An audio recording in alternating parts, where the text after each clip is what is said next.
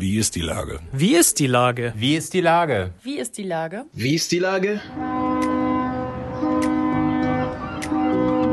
Der fast tägliche Podcast mit Lars Meyer. Wie ist die Lage? Unser fast täglicher Podcast als Kooperation mit der Mopo und der Gute-Leute-Fabrik spürt tagesaktuellen Fragen nach. Macher, Musikerinnen, Models, Mütter und Politiker, genauso wie Schwestern, Schweißer, Freiberufler oder Helfer, kommen knapp 15 Minuten zu Wort. Die Auswahl ist rein subjektiv, aber immer spannend und überraschend. Mein Name ist Lars Meyer und ich rufe fast täglich gute Leute an. Unser Partner, der das diese Woche möglich macht, ist das Discovery Dog in der Hafen City. Herzlichen Dank. Heute befrage ich die Moderatorin Madita von Hülsen. Ahoi Madita. Moin Lars, hi. Liebe Madita, es hat auf mich so gewirkt, dass du in den letzten Wochen nie deinen Humor verloren hast. Zumindest hast du auf Facebook für ordentliche Unterhaltung gesorgt. Du bist ja eigentlich Moderatorin, hast jetzt quasi aber deinen eigenen Sender eröffnet auf Facebook, oder?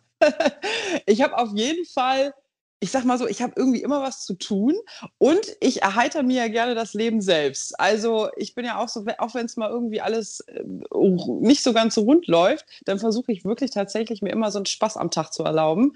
Ich glaube, das, ich glaube, es ist auch ganz wichtig, ne? Also sich selber nicht so ernst nehmen und so ein bisschen gute Laune tut allen ganz gut. Ach, ich finde, das hilft ja nicht nur in Krisenzeiten, sondern ja, man sollte sich ständig nicht zu ernst nehmen. Ja, da hast du ja. Da kommt man, ich sag mal so, da kommt man einfacher durchs Leben, Lars. Wann hast du denn das letzte Mal eigentlich für Geld moderiert? Tatsächlich, ich arbeite, ähm, auch in der Krise habe ich relativ normal gearbeitet. Wir hatten so eine ganz tolle Sendung bei Kabel 1, die heißt Wir kochen zusammen. Da haben wir echt jeden Tag täglich live bei den Spitzenköchen in der Küche mitgekocht und auch gesendet. Und dann, jetzt war ich auch. Kochen auf Abstand. Kochen auf Abstand, richtig, genau, so zum Mitmachen. Ja. Und letzte Woche war ich schon wieder in Duisburg und nächste Woche bin ich die ganze Woche in München. Also bei mir, ich, ich habe das ehrlich gesagt, natürlich habe ich es gemerkt und bei mir ist auch so innerlich so viel, relativ viel passiert, weil ich schon verhältnismäßig viel zu Hause war. Aber ich habe trotzdem auch viel gedreht, muss ich sagen was ist denn innerlich bei dir passiert? Kannst du uns ja mal, wir sind ja unter wenigen Leuten hier, kannst du mal erzählen, was da abging? Ich glaube, ich glaube, das haben ganz viele und das wirkt auch immer noch nach, dass man sich schon so Gedanken macht, wie geht das, nicht nur wie geht das weiter, sondern vielleicht auch mal diese Pause zu nutzen, was will ich eigentlich wirklich? Also ich will zum Beispiel super gerne schon seit bestimmt fünf bis zehn Jahren mehr in Hamburg arbeiten, aber das klappt halt irgendwie nicht, weil in Hamburg wirklich, muss ich sagen, medienmäßig echt wenig los ist. Äh, ganz ehrlich.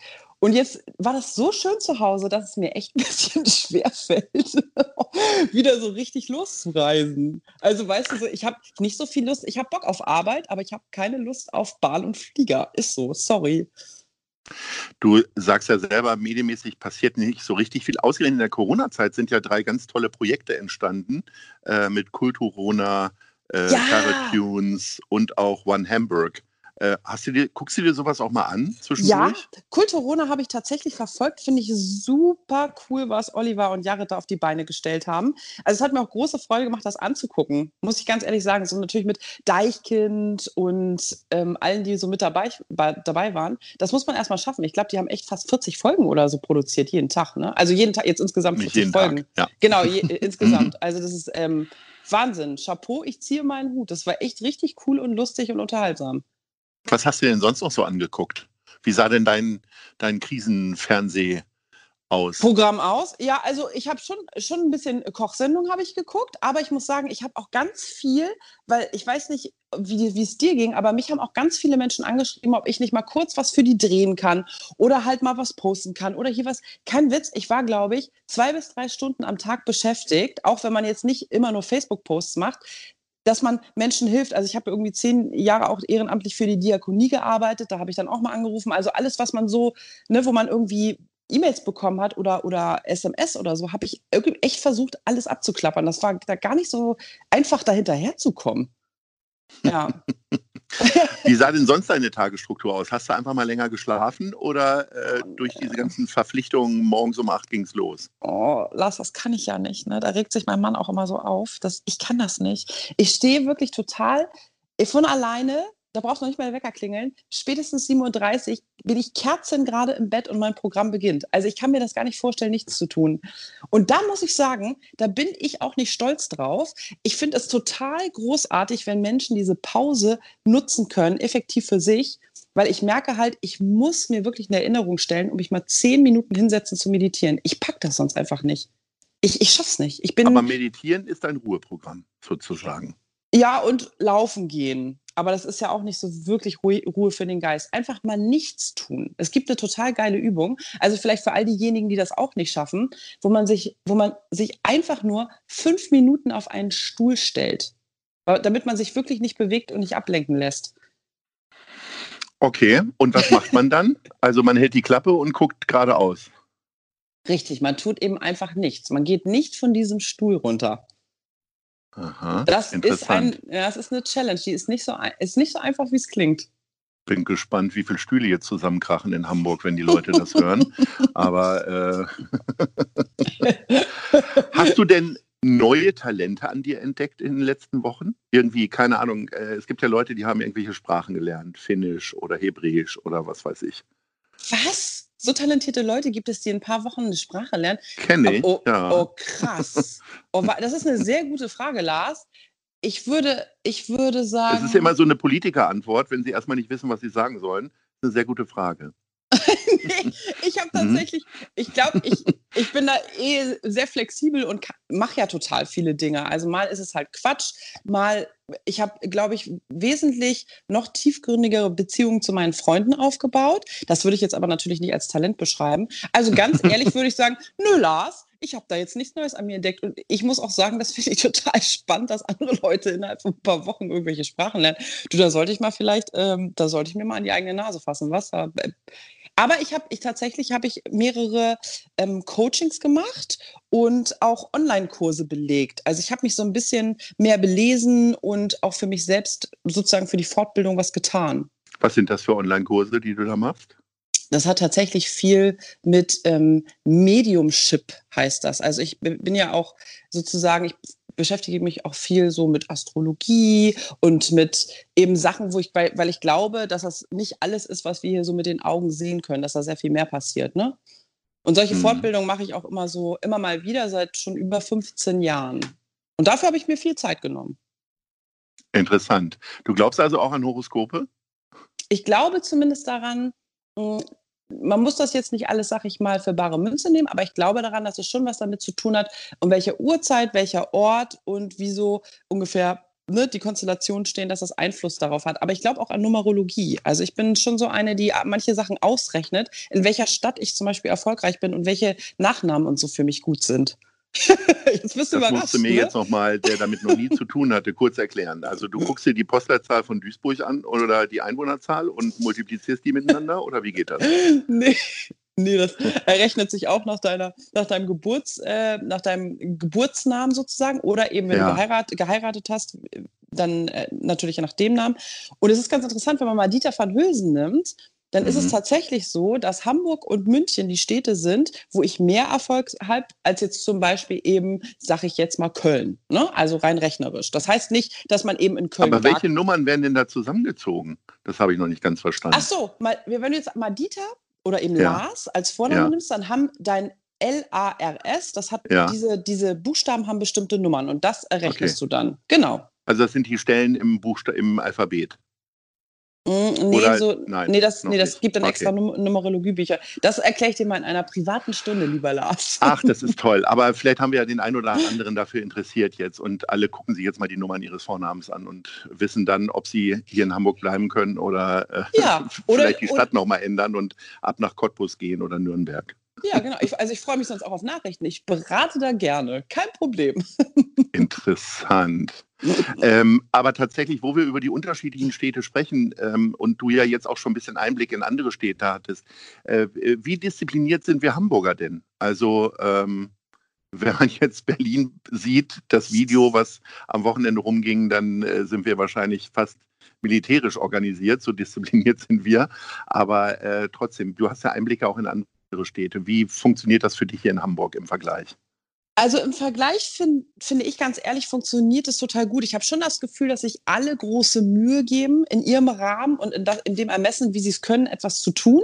Ich habe allerdings auch gehört, dass es in Hamburg jetzt wohl wieder über 1000 oder 2000 Anzeigen gehagelt hat, weil sich die Leute eben nicht dran gehalten haben, unter anderem in der Schanze, wo ich ja auch wohne. Ich selber habe es aber nicht mitbekommen. Also ich war jetzt nicht vor Ort und kann da jetzt nicht sagen, ob das einfach ungewollt sozusagen, ob das beabsichtigt war, dass es nicht eingehalten wurde oder aus Versehen, das weiß ich alles nicht.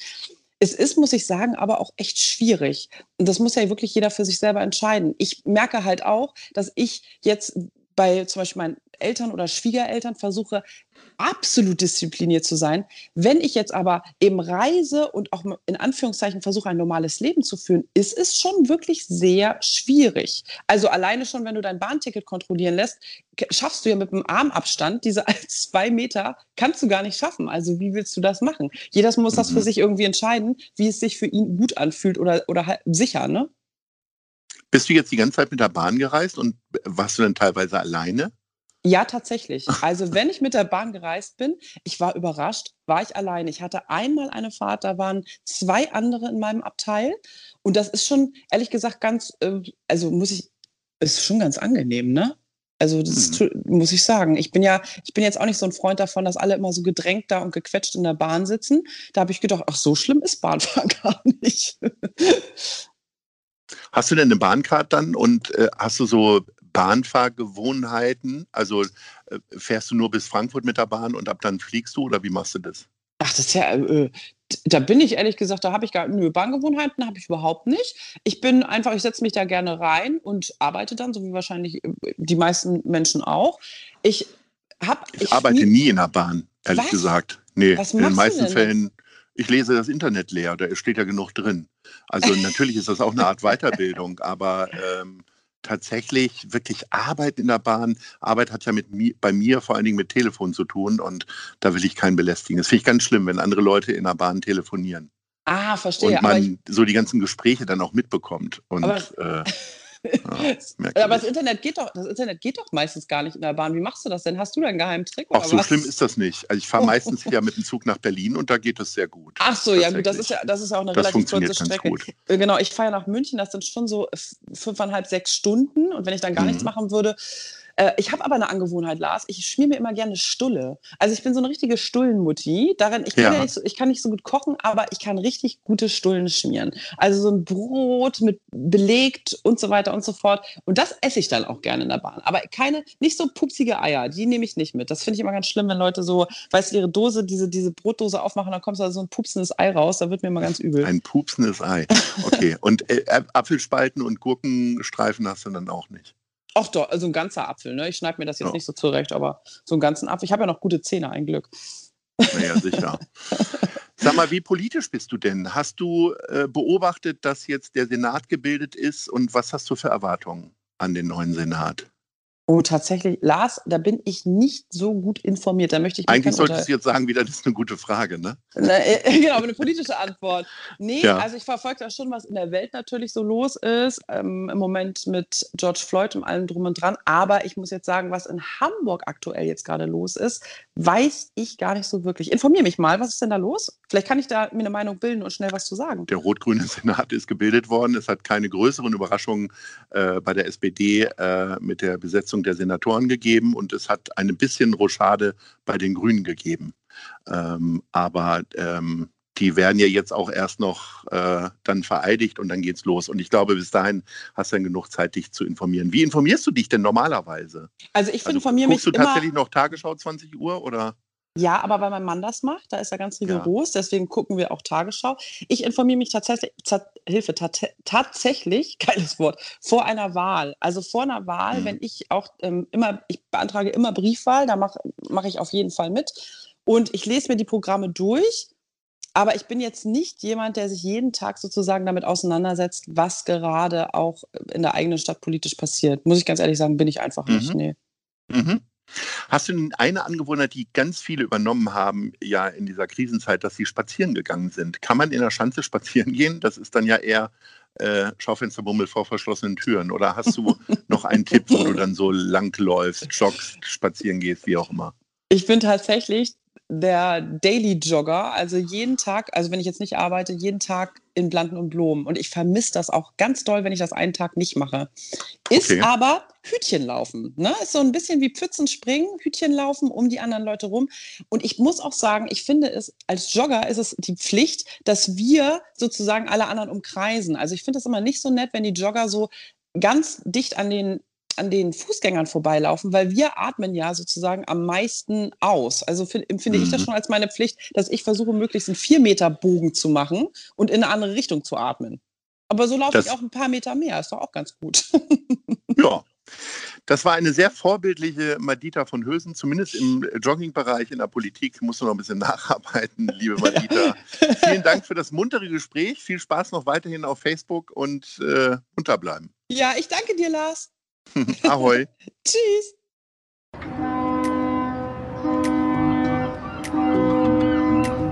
Dieser Podcast ist eine Produktion der Gute-Leute-Fabrik und der Hamburger Morgenpost.